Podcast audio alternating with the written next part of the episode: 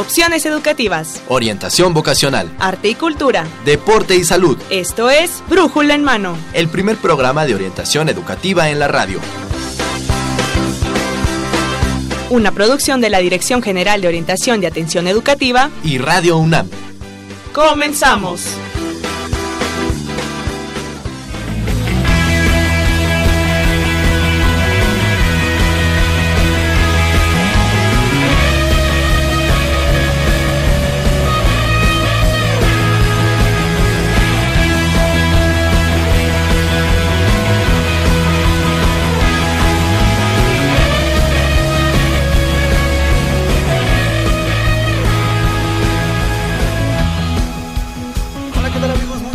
Sean bienvenidos a Brújula en Mano, el primer programa de orientación educativa en la radio que es una coproducción entre la Dirección General de Orientación y Atención Educativa y Radio UNAM. Y empezamos muy prendidos, empezamos roqueando este lunes, vamos a iniciar la semana y también ya estamos enfilándonos al fin de año, así que traemos las pilas bien prendidas, las traemos al mil por ciento para hablarles de un tema realmente de su interés. Hoy 5 de diciembre de 2006 transmitimos 2006 Ay, me fui 10 años atrás.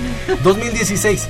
2016 estamos transmitiendo para ustedes el programa número 1066. Así que quédese con nosotros durante los próximos minutos porque vamos a estar platicando con usted de la salud sexual y reproductiva. También para ustedes muchachos que nos escuchan, todos aquellos interesados, pues quédense con nosotros. Yo soy Miguel González y tengo el agrado de presentar en los micrófonos a mi compañera la doctora Mercedes Anoto, quien es académica orientadora de la Dirección General de Orientación y Atención Educativa. Mercedes, bienvenida, ¿cómo estás? Muchísimas gracias, pues un placer como siempre estar en Brújula en Mano, tenemos muchas cosas que comentar y este tema precisamente es muy importante para todos. Claro que sí, así que no se despeguen del 860 de amplitud modulada también, si no los dejan escuchar el radio en su casa, que sus papás lo tienen ocupado o en el trabajo, si ya les dicen, no, sabes que no puedes ocupar el radio, pues entonces métanse su computadora a www.radiounam.unam.mx. Esto también lo pueden hacer del celular, ¿eh? es súper fácil, así que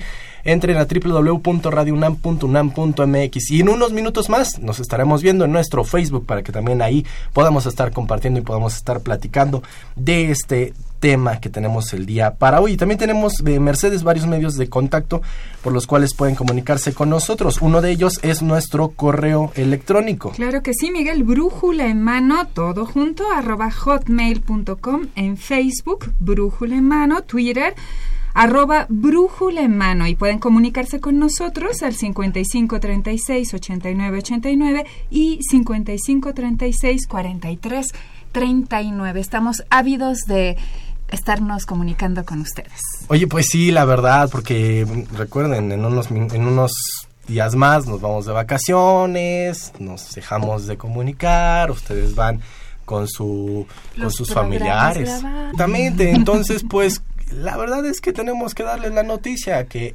hoy es nuestro último programa en vivo, no nuestro último programa de vida, ¿eh?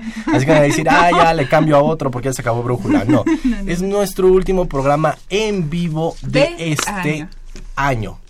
Así es. Y nos vemos hasta, nos escuchamos y nos vemos hasta el 9 hasta el 9 de enero del 2017. Así que aproveche para sacar todo lo que tiene, enviarnos el, saludo de, Navidad, de Año Nuevo, las reclamaciones, las aclaraciones. Las dudas que no pudieron aclarar antes también. Ándale, así que desquítese el día de hoy.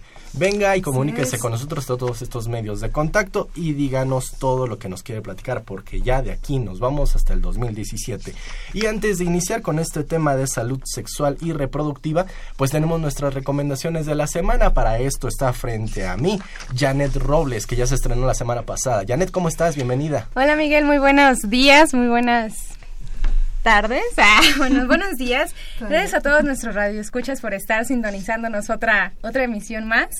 Y bueno, pues tenemos muchos para, muchas recomendaciones para este fin de semana y entre semana, claro está. Y pues bueno, esto es orientación en corto. Claro que sí, pues vamos a empezar en corto.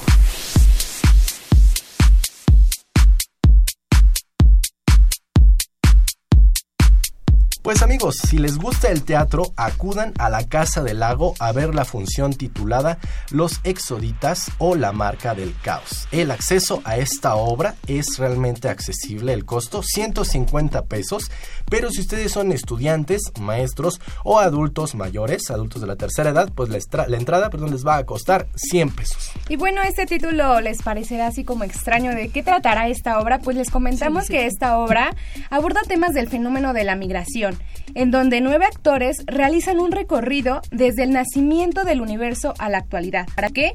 Para exponer la naturaleza del migrante de la vida.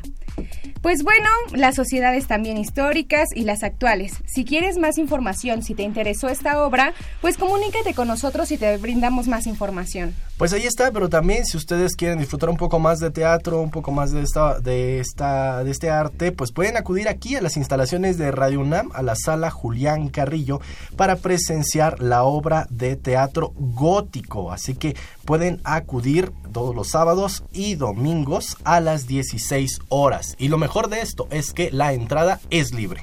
Pero bueno, si a ustedes les parece que las 16 horas es un poco tarde, pues pueden igual acudir aquí en un horario más temprano. Asiste a la sala Julián Carrillo, en, obviamente aquí en Radio UNAM. Y bueno, parecerá para apreciar la obra de teatro Sensatez y Cautela. Capítulo 2. La comedia de los enredos mentales. La función inicia a las 13 horas. ¿Cuándo? Este domingo 11 de diciembre. Pues ahí está Mercedes también para todos amigos. Oigan, y si además de, venirse para acá a la sala Julián Carrillo este domingo 11, tienen algún otro plan o no lo tienen, pues entonces agenden el siguiente evento que se va a realizar el domingo 11 de septiembre también en el Centro Cultural Universitario Tlatelolco. Se va a llevar a cabo un concierto integrado por personas de 60 años y más. Y esto pues es el contributo que representa en esta sociedad contar con esta edad para que veamos realmente el talento que tienen nuestros adultos mayores y que pueden brindarnos todavía mucho. Lo mejor también es que además de disfrutar de esta presentación, la entrada es libre, así que acudan.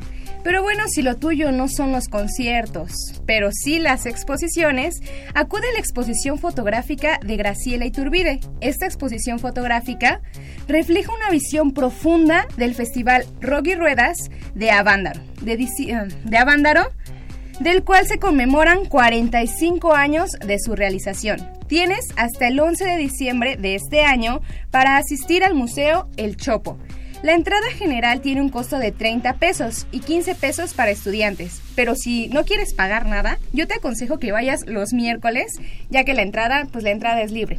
Ahí está, entonces no hay ningún pretexto porque pueden, ya no hay brújula en mano, somos el lunes, así que el miércoles se van totalmente gratis al Museo del Chopo. Y bueno, también les queremos recordar que hoy inician los cursos de preparación para el examen CELI. ¿Qué es este examen? Pues este examen es la certificación de la lengua italiana. Espero haberlo dicho bien. Así que es esta preparación para presentar tu examen de italiano y el curso de preparación para el examen TOEFL internacional, perdón, institucional. ¿ok? Para todos aquellos que quieren aprovecharlo de alguna manera en su desarrollo profesional o laboral. Así que si quieren más información, pues por favor comuníquense con nosotros a los medios de comunicación que les hemos dicho y que les vamos a repetir en unos minutos. ¿Te has preguntado si alguna vez has ido a, a un teatro al aire libre? ¿O te gustaría asistir a un teatro al aire libre?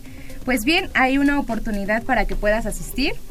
Y bueno, asiste este miércoles 7 de diciembre a la Plaza Juan José Vaz, La Aguilita, en el Mercado de la Merced, a ver la obra titulada El fantástico mundo de Juan Orol.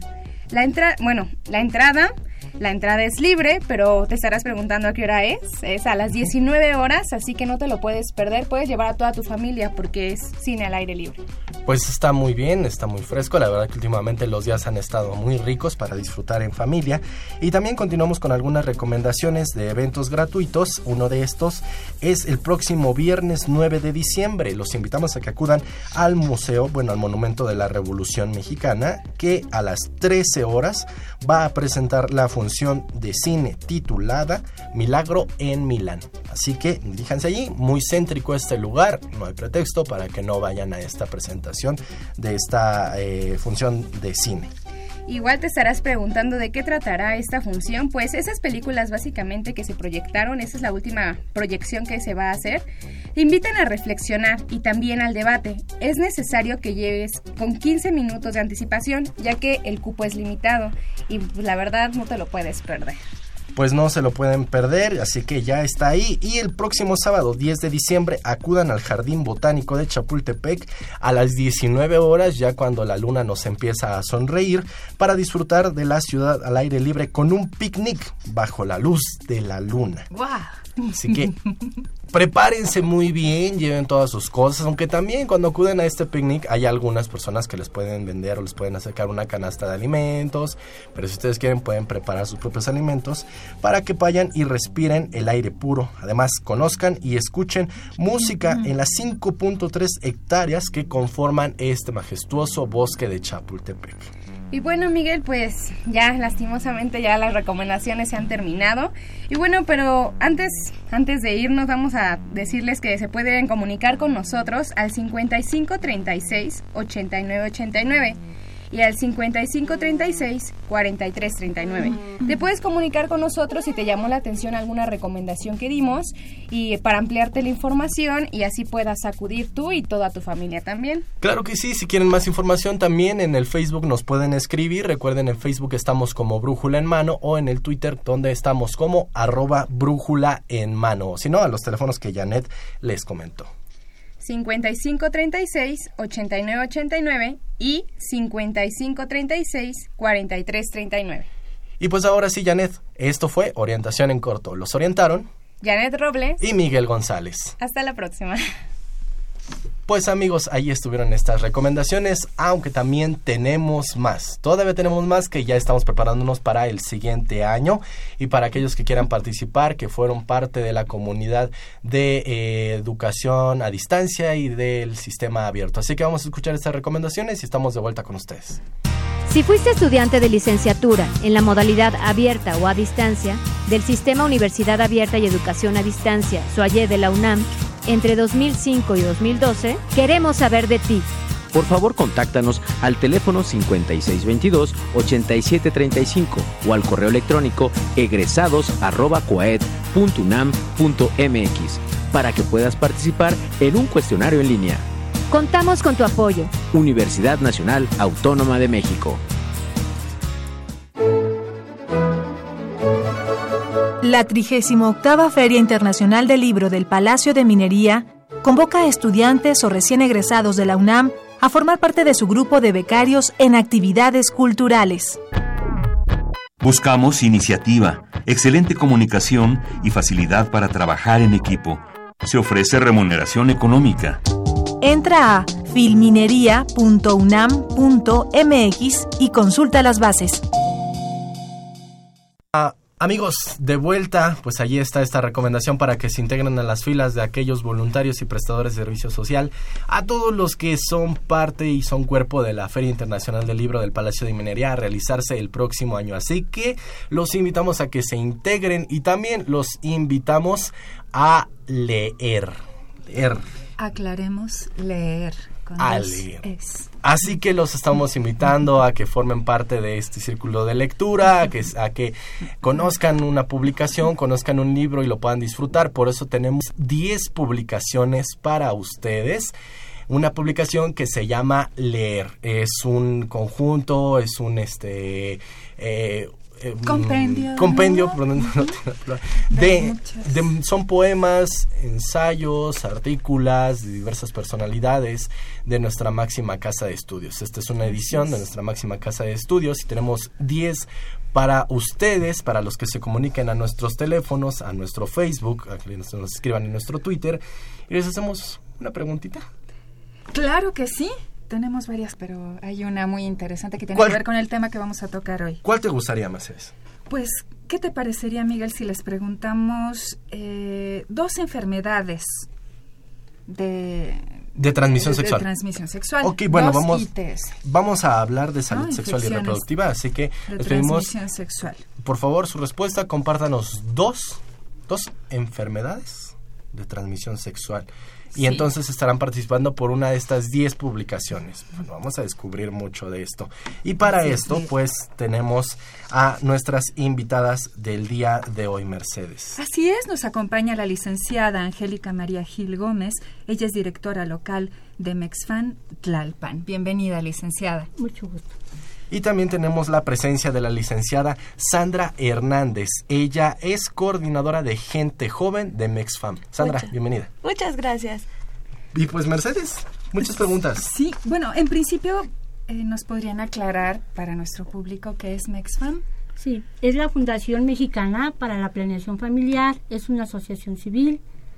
Así es, y tiene presencia pues en toda, la, República, Mexicana. Claro que sí. Muy bien, bueno, pues tenemos varias cosas que comentar. En principio, eh, sexual y reproductiva y cuál es su importancia, sus alcances, limitaciones. Bueno, miren, buenos días a todos y gracias a Radio UNAM por habernos invitado. Un placer. Eh, también a los radioescuchas. Eh, nosotros vamos a participar de nuestra experiencia como actores sociales eh, porque trabajamos en campo y, estamos prácticamente inmersos en lo que es la salud sexual y reproductiva porque es una de las de la filosofía institucional de MESFAM eh, eh, compartiendo la experiencia que tenemos en la delegación de Tlalpan nosotros no contamos con una clínica de servicios médicos pero sí contamos con un programa social que ya tiene 33 años trabajando en la delegación de Tlalpan. Espero que la experiencia que les podamos transmitir nosotros, a los radioescuchas, a la gente que esté interesada en este tema, sea de utilidad. Bueno, ante todo, eh, la salud sexual es la capacidad, bueno, MESFAM en 1995 acuña la capacidad de disfrutar de una vida sexual satisfactoria y sin riesgos que no incluya como elemento indispensable la Esto lo acuña en 1995. La definición de la salud, de la salud sexual es el estado de bienestar eh, para tener una vida placentera y saludable. Eh, el concepto de, salud reproductiva, que es el estado de bienestar, eh, este, el estado completo de bienestar físico, emocional y social, en lo que respecta a todo lo que se refiere al sistema reproductivo, funciones y procesos. Es decir, que tienen una mirada muy amplia de la sexualidad, una mirada pues bastante integral, ¿no? Que contempla la parte emocional, la parte también de salud, por supuesto, ¿no? Y la parte educativa, que esa función también tienen ustedes muy importante. Eh, es muy importante esta parte porque, como tú lo mencionas bien, la educación juega un papel fundamental. Entonces, para que exista eh, la salud sexual y reproductiva, pues tienen que conocer ellos cuáles son sus derechos, sus derechos sexuales y reproductivos, qué función tiene cada organización, tanto pública como, como organizaciones de la sociedad civil, de brindar estos servicios. Y cuando se desconocen y no se conocen, pues la gente no hace uso de estos servicios, ¿verdad? Entonces, eh, es bien importante, por ejemplo, también lo que la Organización Mundial de la Salud nos dice, que los hombres y las mujeres tienen derecho a, a recibir información, a los métodos que sean seguros y eficaces para regular la fertilidad.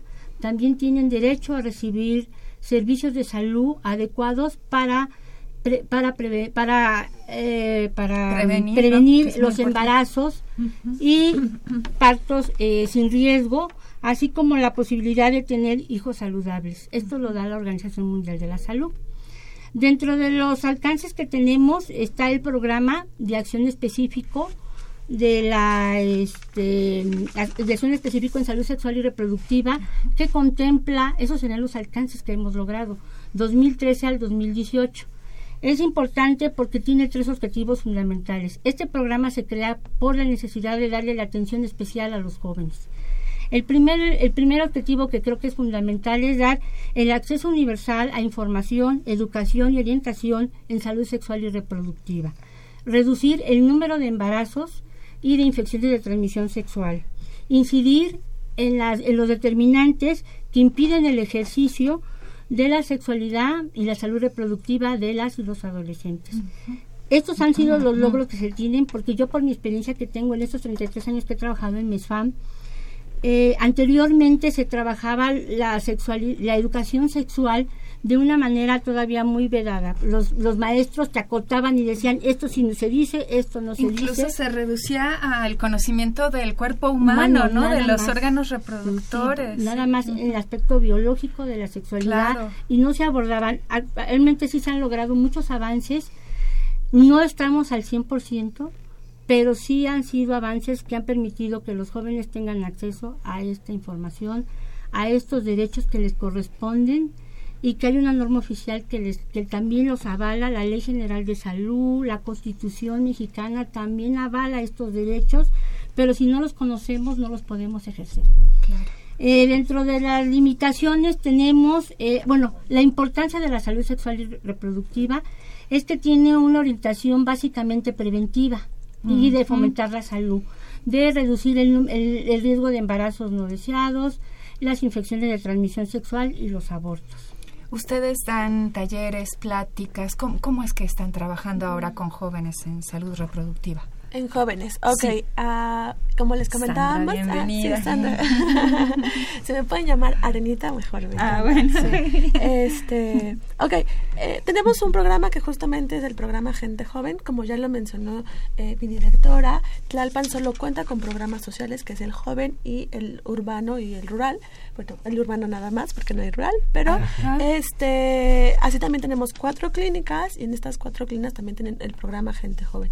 ¿Qué hace el programa Gente Joven? Tenemos módulos de información.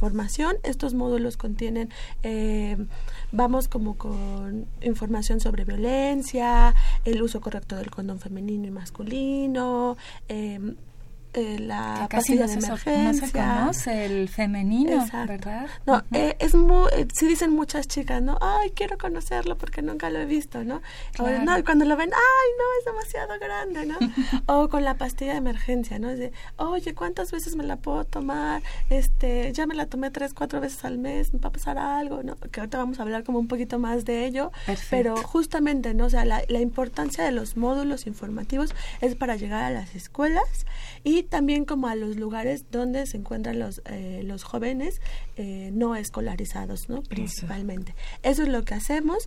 Damos pláticas uno a uno. ¿Qué hacen con las pláticas uno a uno? Van como acompañadas de las visitas domiciliarias o justamente en los módulos, porque aunque llevemos nuestro módulo, van a haber muchos chicos y chicas que se queden como así de, ay, otra cosa aburrida o algo así. Y jamás se acercan, ¿no? Entonces, a pesar de que vamos a los módulos o nos acer- acercamos a ellos, siempre tienen esa distancia. Entonces, unos se quedan en el módulo y las otras justamente a darle información o llevarlas hasta donde están en ese grupito, en esa esquinita, hasta ese lugar vamos, ¿no? Eh, también damos pláticas y talleres eh, desde primaria, desde quinto año, hasta nivel universitario llegamos a darlo.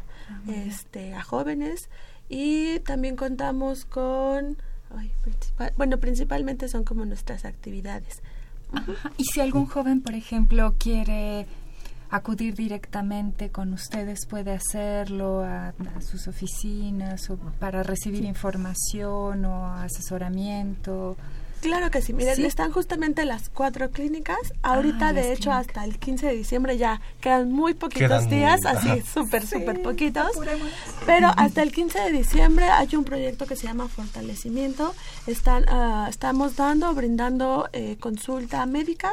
Es con eh, médicos generales o médicas, pero sí están especializados en adolescentes y jóvenes y en temas de salud sexual y reproductiva. ¿no? Cualquier duda que tengamos de ITS, queramos hacernos prueba de embarazo, prueba de VIH y aparte estamos obsequiando el método anticonceptivo. Ya no tenemos implantes, pero sí sabemos a dónde referirlas para que les puedan dar el implante. ¿Y es gratuito? Sí, es gratuito todo esto hasta el 15 de diciembre. decía, súper poquitito nos queda porque es hasta el 15 de diciembre para el acceso a la consulta médica y Sí. aparte al método anticonceptivo, prueba de embarazo y en algunas clínicas deberían de llamar a los números que ahorita les vamos a dejar Perfecto. este para corroborar si hay prueba de VIH. ¿Esta información está en la página de ustedes? Sí. Sí. ¿Cuál es la página? www.mesfam.org.mx. Ah, perfecto. Me surge una pregunta aquí del contacto que ustedes tienen con, con, los jóvenes y es precisamente conocer pues cuáles son los problemas de salud sexual y reproductiva que ustedes han identificado, que son los de mayor presencia en el grupo de jóvenes, dado que somos un programa que va encaminado a ellos. Bueno, son las infecciones de transmisión sexual, los embarazos no deseados, no planeados y abortos. Ajá. Esa son la, incidencia más, eh, que se ve más frecuentemente dentro de los jóvenes en lo que es la salud sexual y reproductiva. O sea que ellos serían los mayores riesgos. ¿A qué atribuyen esto? Bueno, una, eh, comentábamos eh, con la compañera Sandra, es el desabasto de los métodos anticonceptivos. El condón más, el femenino que no es tan no está no conocido, tan conocido, no. es, su costo es muy alto. Y también no es muy accesible eh, eh, dentro de la Secretaría de Salud. Los chicos luego llegan y no les dan este como que los métodos anticonceptivos porque hay un desabasto y este como que no utilizan cosas innovadoras que les puedan llamar la atención. Ellos refieren que el condón del que da la Secretaría de Salud es de mala calidad, que no funciona. Nosotros les decimos que sí funciona que tienen que tener los cuidados adecuados de no portarlo en la cartera, de no portarlo en la mochila, de no guardarlo en el, en, la, en el pantalón, porque pues se deteriora el material del que está hecho el condón. Entonces, esas son las, las, las, las, formas que nosotros les decimos, porque dicen es que está muy grueso, es que está muy feo. Pero algo que, hemos, que MESFAM tiene es que los coordinadores gente joven manejan una condonería que trae lubricantes, condones de sabor, de textura, eh, que hace innovadora la relación sexual para los jóvenes. Entonces, los módulos de MESAM siempre van a estar así de llenos porque todos los materiales que llevamos son muy novedosos para ellos y ah, bueno, agregando solamente, eh, el acceso también tiene que ver con violencia basada en género, ¿no? Muchas veces nos detenemos de, ah, no, no acceden porque no quieren, la información está, pero también no, no conocemos las relaciones que se tienen dentro de la pareja, ¿no? Dicen, si es que están los métodos, está todo, ¿por qué se embarazan? Y llegan a hablarle entre mujeres, nos hablamos de formas despectivas, si una mujer adolescente está embarazada, ¿no? Y adolescente hablamos de los 10 a los 19 años, ¿no? Y que todavía la UNAM tiene justamente. Eh, la, ¿Por qué la violencia? Si yo soy hombre y tengo mi pareja mujer, entonces le digo, oye, eh, si me amas tanto, pues no ocupemos condón, ¿no? Dice, pero bueno, entonces por lo menos un método hormonal. Dice, pero ¿por qué te tienes que preocupar si yo voy a responder por si se quedas embarazada, ¿no? Y dice, ok, tienes otros y no quieres embarazarte de los otros. O sea, pareciera que en esta época ya no hablamos de estas situaciones, pero aún se ven, ¿no? Todavía en secundaria se acercan y me dicen, oye Sandra, ¿cómo puedo hacerle para embarazarme? Y yo, bueno, ¿cuáles son las circunstancias para embarazarte? Y dicen, ah, es que en casa, este, él tiene muchos problemas y entonces mejor nos queremos juntar, ¿no? ¿Y de qué van a vivir? Pues él se va a poner a trabajar y yo también, y yo, bueno, pareciera que no, aún sigue siendo, y les digo, secundaria, prepa me pasa lo mismo, eh, universidades igual, ¿no? O sea, eh, ¿por qué no accedemos? Ay, huele feo el condón, ay, es que no, está muy raro, eh. si te pones el femenino se ve horrible ahí el, el, condón por fuera, ¿no? O sea, pero pareciera que solo lo vemos hacia lo físico, ¿no? Siempre todo hacia lo exterior, pero ¿qué me da justamente la protección, ¿no? Entonces, no nada más vamos y le decimos el uso correcto, sino le digo, ¿sabes qué? O sea, si tú lo ocupas, tienes como... Eh, esa seguridad de que tú lo estás haciendo, esa tranquilidad de poder disfrutar las relaciones, porque no solamente es justamente tener las penetraciones, sino disfrutarlas, gozarlas, y el impedimento del condón no nos lo va a hacer si es que eh, nos quitamos como los mitos, ¿no? Entonces, tiene que haber mucho la violencia. Hay tantas cosas que influyen en esta decisión, ¿no? De ejercer nuestra vida sexual. Hay tanto que eh, incluso aquí una de las cosas es no a las calles luego así salimos al campus a conocer la opinión de los estudiantes para saber ellos qué ideas tenían de esta vida sexual a qué a qué edad o qué requisitos se necesitan para iniciar esta vida sexual que consideraban ellos y cuáles consideraban que eran sus derechos. Entonces, ¿qué les parece si vamos a conocer qué es lo que nos dicen ellos? Lo comentamos en un momento regresando y los invitamos a que también los escuchen ustedes y que aprovechen para comunicarse con nosotros, así como ya lo hizo Gloria Reyes, que ella ya está participando, ella ya nos dijo sus respuestas. Gloria Reyes, también ya estás participando. Eh, también otro es Agustín Mondragón, que ya se comunicó con nosotros, felicita al programa y también nos da su respuesta. Muchas gracias Agustín por tu felicitación. Josefina Cruz, muchísimas gracias también. Ella felicita al programa.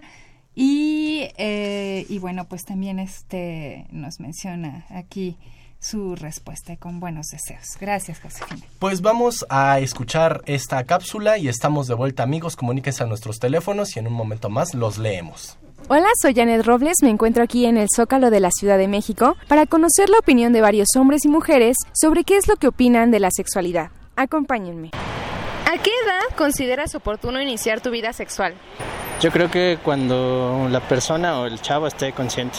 Bueno, yo en mi caso, hasta que tuve conciencia, sobre todo información y como bien eh, qué quería vivir y cómo lo quería vivir, pues más o menos yo consideraría como 16, 17 años. Buena pregunta. Conscientemente, creo que en la adolescencia, pero repito, conscientemente, unos 15, 16 años. Sí, también como los 14, 15, esperando que ya estén conscientes y sean maduros para tomar una decisión. Creo que más o menos eso. ¿Cuáles crees que sean los derechos de tu vida sexual? Pues estar informado, eso yo creo que es el primero.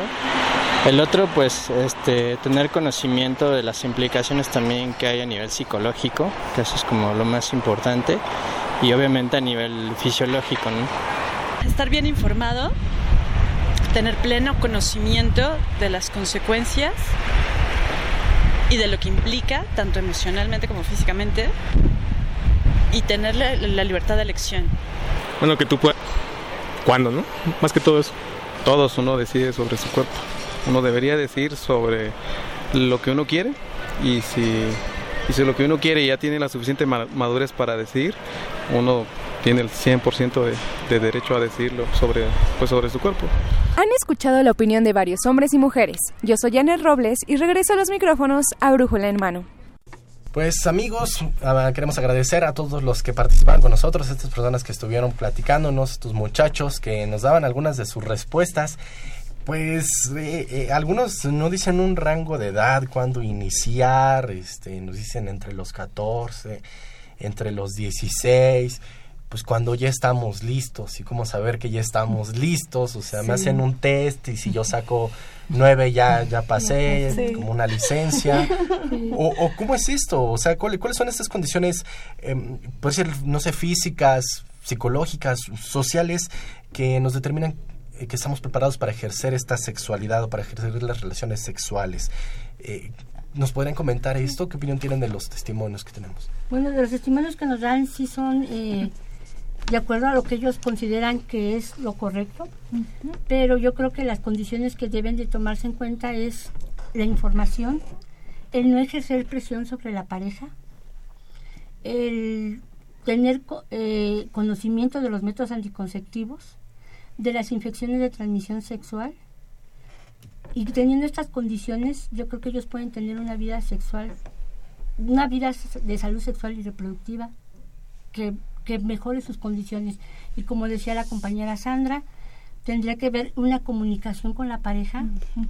que es fundamental para que puedan tener esa relación sexual. Esa como confianza. Una edad, esa ¿no? confianza. O sea, una edad no se puede determinar así de, de, los 12, 15, 20 años, porque habemos adultos que aún, aún así todavía no tenemos esta, esta parte no bien definida, entonces cómo se los dejamos a los adolescentes. Claro. Ok, a, agregando justamente eh, la parte de, de, de, mi directora, cabe mencionar como la planeación, ¿no?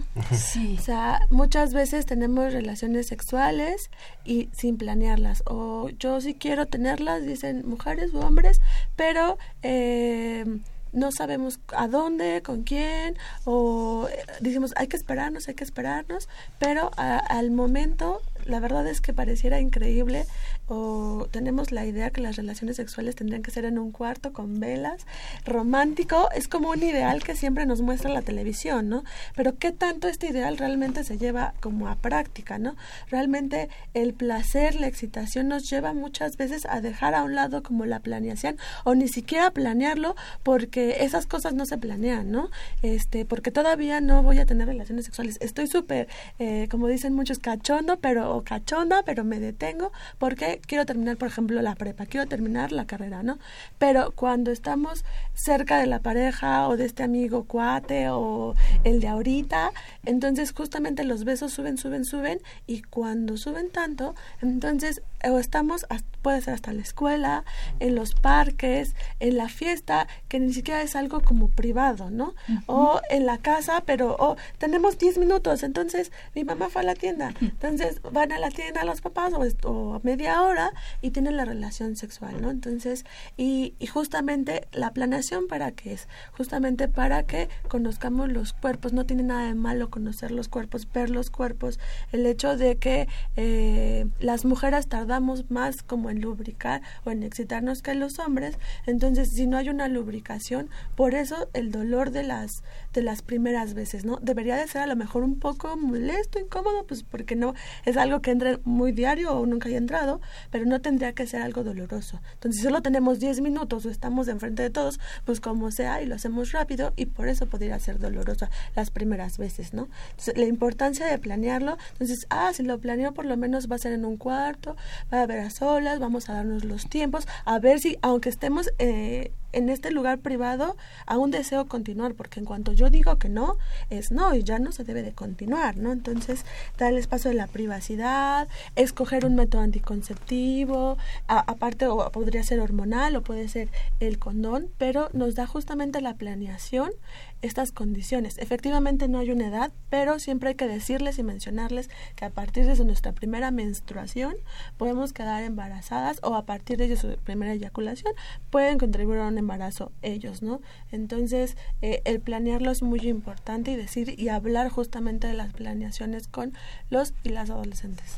Y, perdón, esta, esta planeación supongo que, que tiene que ser en pareja mediante esta comunicación, esta confianza, ¿no? Digamos, no es que uno lo haga de manera individual, sino un acuerdo de mutuo acuerdo, ¿no? Sin presión. Claro, sí, exacto, la planeación. Exacto, porque, por ejemplo, si yo, eh, Arena, todavía no quiero iniciar mi vida sexual, pero el chico justamente sí, ahora puso el cuarto con las velas, las rosas, todo súper romántico, pero aún no me siento preparado. Pero es el ideal que debemos de encontrar como parejas.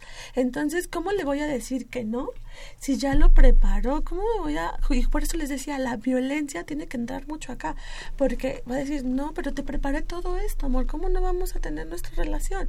Y ellos van a decir, eh, pues sí, cierto, ¿verdad? ¿Cómo le voy a decir que no si somos pareja? No me va a hacer nada malo pues no es que sea las relaciones malas, pero en las condiciones, cuando yo digo que no, claro que ya pasa a ser violencias sexuales, por ejemplo, o abusos. Entonces, que con un no es suficiente. Esto es muy importante. Entonces, creo que es muy importante esta parte. Voy a contribuir nada más con las estadísticas. El 97% de los jóvenes conocen los métodos anticonceptivos, pero más del 50% no utilizan un método anticonceptivo en su primera relación sexual. Es lo que nos preguntamos, ¿por qué? O sea, no, no es una ignorancia, o sea, tan solo el 3% lo desconoce. Y, cae, y caemos en, o caen en eso de a mí no me va a pasar, la primera vez no pasa nada, todas estas cosas, ¿no? El culo fuera. Ajá. Exactamente, o sea, son, son de veras algunas cosas en las que no se toma conciencia de esto, ¿no? Se es irresponsable pero ¿cuáles son las responsabilidades que, que los jóvenes tienen que asumir cuando ya se enfrentan, por ejemplo, a un, a un embarazo no deseado o a una enfermedad? O bueno, desde antes también. O desde, la prevención. Bueno, las dos cosas. Este, pues más que nada, justamente, ¿no? El responsabilizarme de mi cuerpo siempre se lo dejo como a la otra persona, ¿no? O sea, él me va a cuidar o ella, ella no me va a ser fiel toda la vida, ¿no? Entonces, hablamos también de fidelidades que pareciera que todos somos fieles y entonces por eso no nos vamos a cuidar, ¿o no? O porque ya estás conmigo, ya con nadie más, pero nadie hablamos como de la otra parte. Entonces, la responsabilidad de hacerme cargo, primero que nada, de mi cuerpo y de que si el embarazo ocurrió, sí, es de ambos, también la decisión de usar o no condón dependía de mí, ¿no? O sea, no tengo por qué dejarle la, eh, esta parte a otra persona, ¿no? Como mujer o como hombre. Eh, también eh, las prácticas protegidas, ¿no? Si hablamos del uso del condón eh, femenino y masculino, pero igual en los módulos pareciera que en este tiempo donde todos nos dan condones, en donde, o sea, como que tenemos acceso, les decimos a los chicos, ah, pongan el condón, no, yo ya me lo sé, ¿no?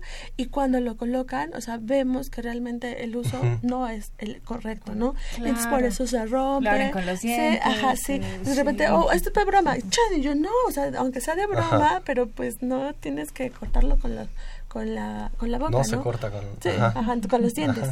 Entonces, este las prácticas, ¿no? Sobre todo.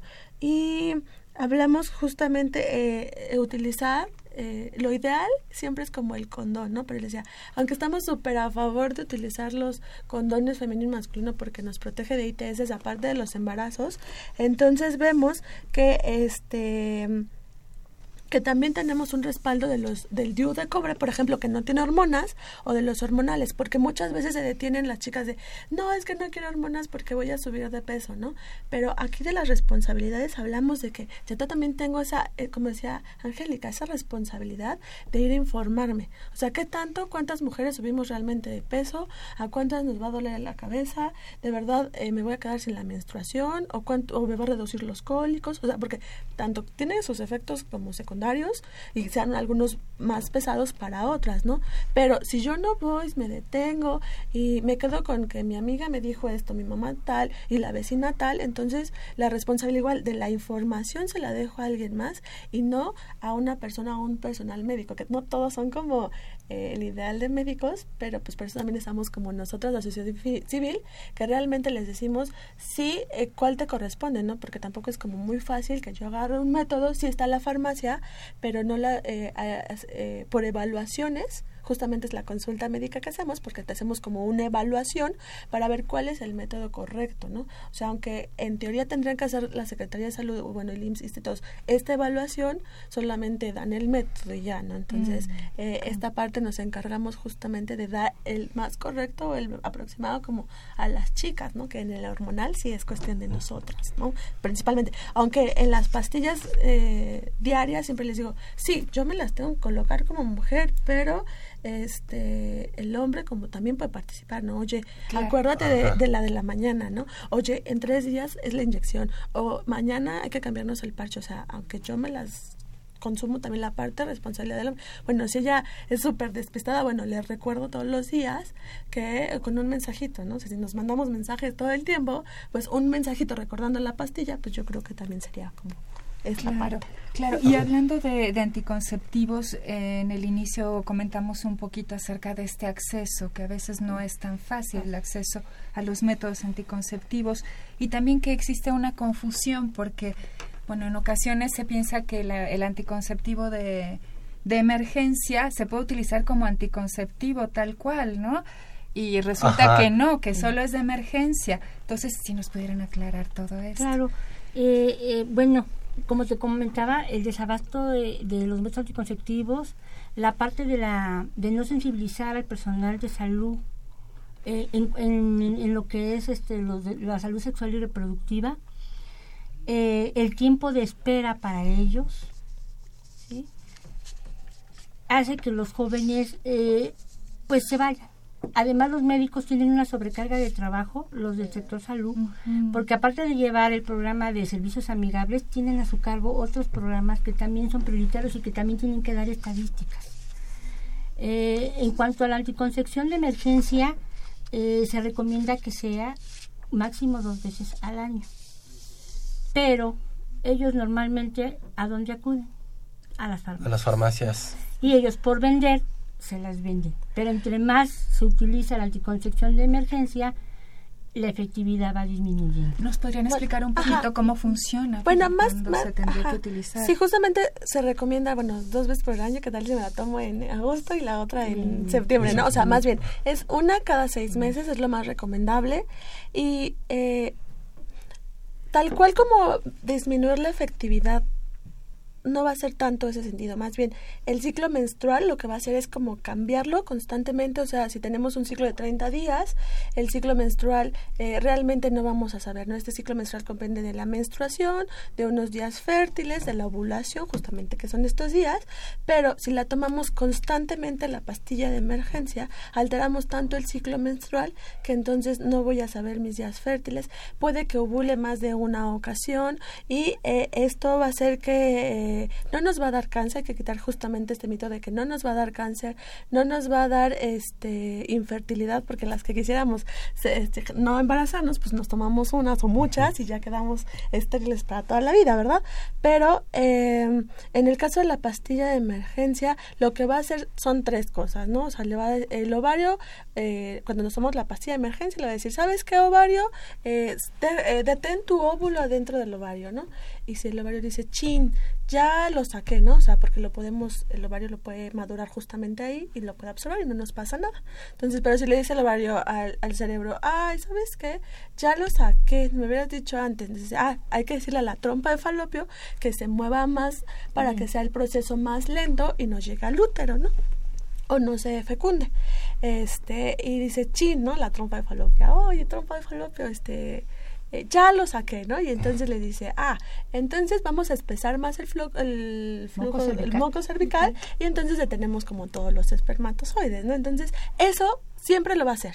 ¿No? O sea, eh, estas tres cosas las va a hacer siempre. Y justamente como no hay ovulación o porque se retrasó, justamente viene la menstruación a los 15 días o antes de tomarme la pastilla de emergencia. Entonces, no es que después de tomarme tres, cuatro pastillas va a ser algo diferente, no siempre va a ser lo mismo, pero como el ciclo menstrual está justamente tan diversificado, no sabe en qué momento está, ya no sabe cuántos óvulos dejó, pues entonces en vez de prevenir un embarazo, voy a provocar un embarazo. Aparte, todos los efectos secundarios que nos da porque es como tomarnos ocho pastillas más o menos de anticonceptivas. me las tomo como en una o dos dosis, ¿no? Entonces me da dolores de cabeza, náuseas, vómitos.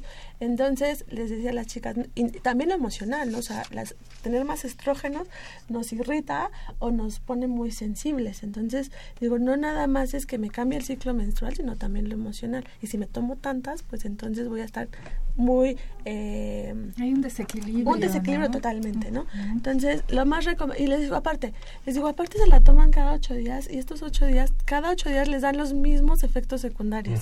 Digo, si se toman un método anticonceptivo normal, por ejemplo, las pastillas que nos van a dar, ¿no? Eh, la menstruación, por ejemplo, me van a dar tranquilidad de crecimiento. Porque aunque me tomen la pastilla de emergencia, los nervios los tengo de puntas porque no sé si estoy embarazada hasta que llegue mi menstruación, ¿no?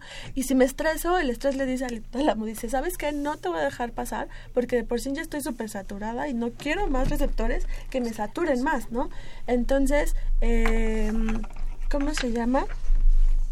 les digo, siempre hay que tomar como un método normal porque esto nos va a permitir que estemos más tranquilas, que los efectos secundarios sean menos. Sí, los primeros tres primeros meses nos dan unos efectos hormonales y, y después, este... Ah, ok. Ok, entonces paramos aquí tantito y después continuamos. Paramos un momentito porque vamos a una sección de la UNAM, sus carreras y su campo laboral. Agradecemos a los que se comunicaron ya con nosotros también. Alberto Torres se suma a estos participantes por el libro Leer. Él nos hace una recomendación del libro Conservadurismo y Sexualidad del autor Edgar González Ruiz para que ustedes lo puedan conocer también. Vamos a ver, un poco más adelante nos van a comentar algo más. Mercedes, ¿tienes un comentario? Sí, eh, Josefina Cruz felicitaba a Janet Muchísimas gracias. Exactamente, saluda a todo el equipo, nos desea felices vacaciones, paz y prosperidad y le da la bienvenida a Janet. Así que Janet, eres bienvenida. Josefina nos escucha todos los lunes y también agradecemos a José Guadalupe Medina que se ha comunicado con nosotros y también nos envía felicitaciones al programa, nos desea felices fiestas. José Guadalupe también felices fiestas para ti. Vamos a la UNAM, sus carreras y su campo laboral y estamos de vuelta con ustedes. María Jimena. ¿Qué sucede, Juan Mauricio? Temo que tengo que confesarte que lo nuestro no puede ser. No. ¿Por qué? ¿Qué he hecho para no ser merecedora de tu corazón y de tu amor? Es que no eres tú, soy yo. Es decir, tú eres actriz y yo... La verdad, yo no soy actor. ¡No! Soy actuario.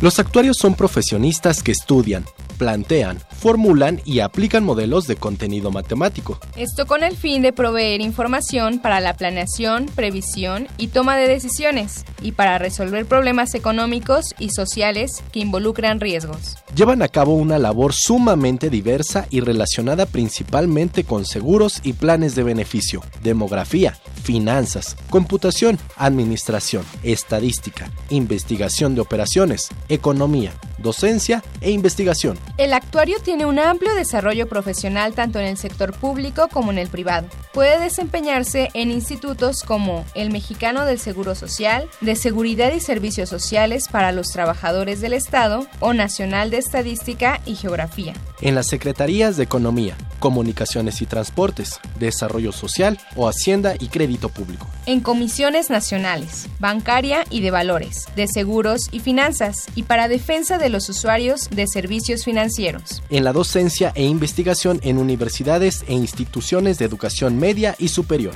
O en instituciones bancarias y financieras, compañías afianzadoras, aseguradoras y reaseguradoras, en despachos de consultoría actuarial, estadística y finanzas. Y también tiene la posibilidad del ejercicio independiente, aunque esto requiere de capital, tiempo y una buena cartera de clientes. Con duración de 8 semestres, Actuaría es una de las 118 licenciaturas que imparte la UNAM y la puedes estudiar en la Facultad de Ciencias y en la Facultad de Estudios Superiores Acatlán. Esto fue la UNAM, sus carreras y su campo laboral. Nosotros somos Janet Robles y Miguel González.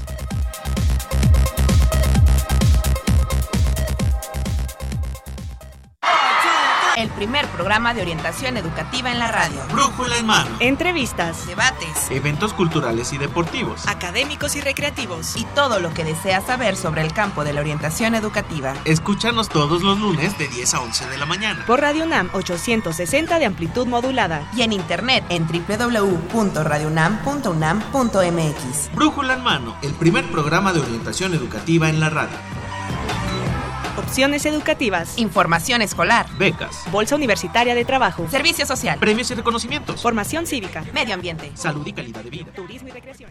De vuelta amigos, muchas gracias por sus llamadas, los seguimos esperando para que nos comenten. Y licenciada Sandra, la habíamos dejado en un momento que estaba culminando sí. esta respuesta de los anticonceptivos de emergencia. Sí, ok, solo como para terminar, eh, sí, eh, la pastilla de emergencia, como lo dice, es de emergencia. Se rompió el condón, hubo una uh, violencia sexual, no, en el caso de no utilizar el condón, una pero no justamente, ¿no? Una relación no planeada, que hablamos, pero eh, les, les, decíamos, se pueden acercar justamente a MexFam, les dejamos otra vez los contactos, y se pueden, y todas las dudas que tengan sobre pastillas de emergencia, cómo accedo a un método, de verdad voy a subir de peso, de verdad me va a dar náuseas, sea, mínimo los primeros tres meses tenemos algunos síntomas, efectos secundarios y después de estos empiezan a disminuir, que muchas veces no sabemos esta parte y luego luego ya no quiero continuar, ¿no? Sí, que a lo mejor me da un efecto secundario, pero ¿qué, está, ¿qué me está dando este método? Pues la tranquilidad de no estar como embarazada, de estar tranquila. Y si utilizo un condón, pues la, la importancia de una ITS, por ejemplo, ¿no? Una infección. Algo que tiene MESFAM es que el, el trabajo que tiene con las, con, con las coordinadoras gente joven y con todo el equipo que tenemos, que son los coordinadores comunitarios, la, los directores, es que la anticonceptiva de emergencia no se entrega así nada más porque sí, sino que es una previa consejería la que se le brinda Perfecto. a las y los adolescentes. O sea, sí. no se entrega el método así nada más como las farmacias de que vas, me lo compras. Nosotros sí les brindamos esta parte de orientación, eh, todo lo que les mencionó Sandra, de, de, de, lo, de cómo se usa, de que si en media hora eh, vomitó, tiene que tomarse la pastilla, tiene que comprarse otro paquete de pastillas, o que si el vómito eh, tiene que tomar algún este algún algo para evitar el vómito, o también se puede colocar las dos pastillas vía vaginal y esperarse 45 minutos acostadas para que funcione de la misma manera. Eso sería lo único que nosotros contribuimos dentro de la orientación consejería. Hay algo que aquí que viene a colación que es la cartilla de los derechos sexuales y reproductivos de los jóvenes Eh, ¿Qué es esta cartilla? ¿Cuáles son esos derechos? Eh, licenciada Sandra, si nos puede comentar antes de que se nos acabe Sí, el programa. Ok. Eh, ay, sí, eso es súper rápido. La cartilla, a pesar de que hay como los derechos humanos que tenemos, hay que especificarla justamente en una de sexualidad porque parece que están, pero no, no son tan visibles o no sabemos si los adolescentes y jóvenes podemos tener como acceso a eso, ¿no? Eh, a, a esos derechos humanos o qué tan explícitos pueden ser que no los entiendo, entonces lo mejor es eh, dejarlo claro.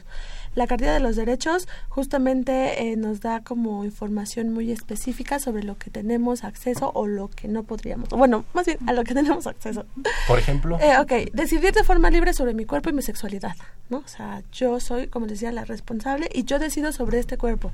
Sí, hay como algunas cosas de, ah, es que es muy chiquita para iniciar su vida sexual, pero le decíamos, las condiciones las vamos a poner como nosotros adolescentes y jóvenes y decidirlo. Otro derecho es la forma de manes- manifestar públicamente mis afectos, ¿no? Y hablamos ahorita como la, eh, cuestiones de métodos, hablamos mucho como personas más heterosexuales y no hablamos como de la diversidad, ¿no? Que también entra la diversidad en las sexualidades. Entonces, derecho a manifestar públicamente dicen, ah, sí, las mujeres y hombres sí se pueden de sexos contrarios pueden besarse y manifestarse, pero dos personas de su mismo, mismo sexo sexo, no. lo pueden hacer, ¿no? Entonces, claro que lo podemos hacer y nos podemos expresar porque es nuestro derecho, ¿no? Hay unas chicas que decían, yo siempre saco mi, eh, mi cartilla, una, unas promotoras de una compañera de Extaltepec, en Oaxaca, dicen, siempre cargamos nuestra cartilla porque nos dicen, no pueden estar juntas o no pueden estar en este lugar, ¿no? Entonces, siempre sacan su cartilla y con su cartilla no les pueden decir nada y las dejan en el lugar en el que están. Así que pueden cargar su cartilla de derechos, que también cuenta MexFan con una.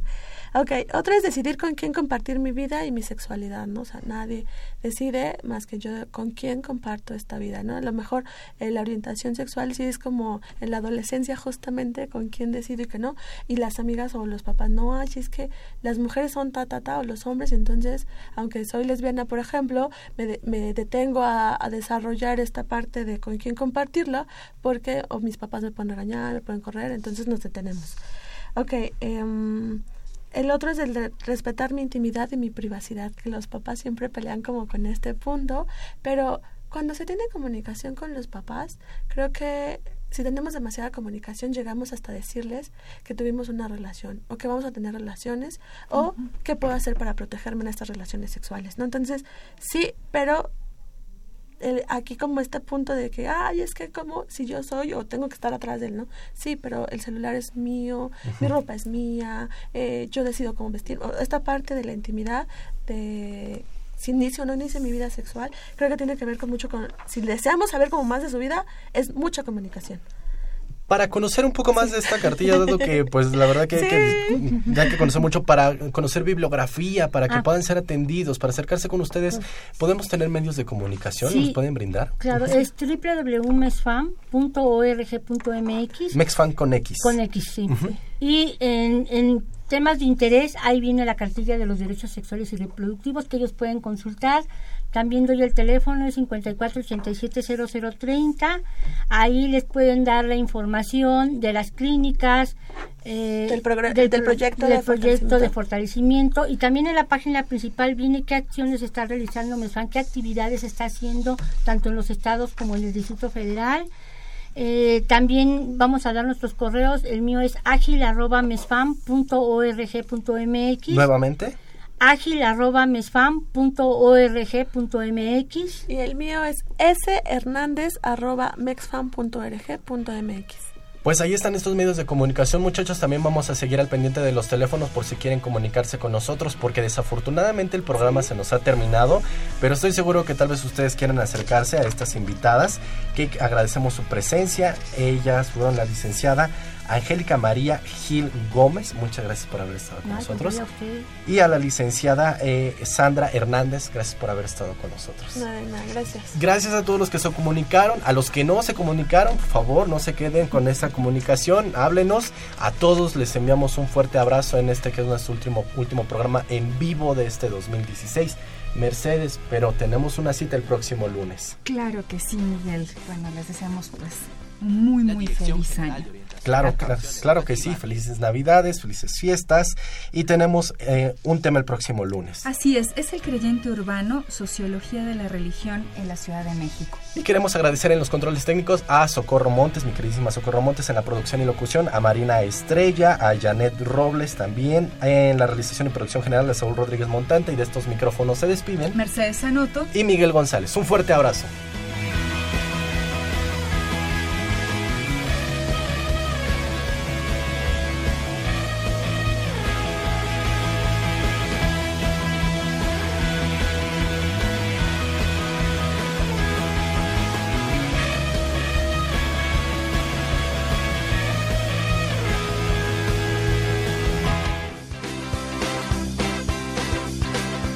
La Dirección General de Orientación y Atención Educativa y Radio UNAM presentaron Brújula en Mano, el primer programa de orientación educativa en la radio.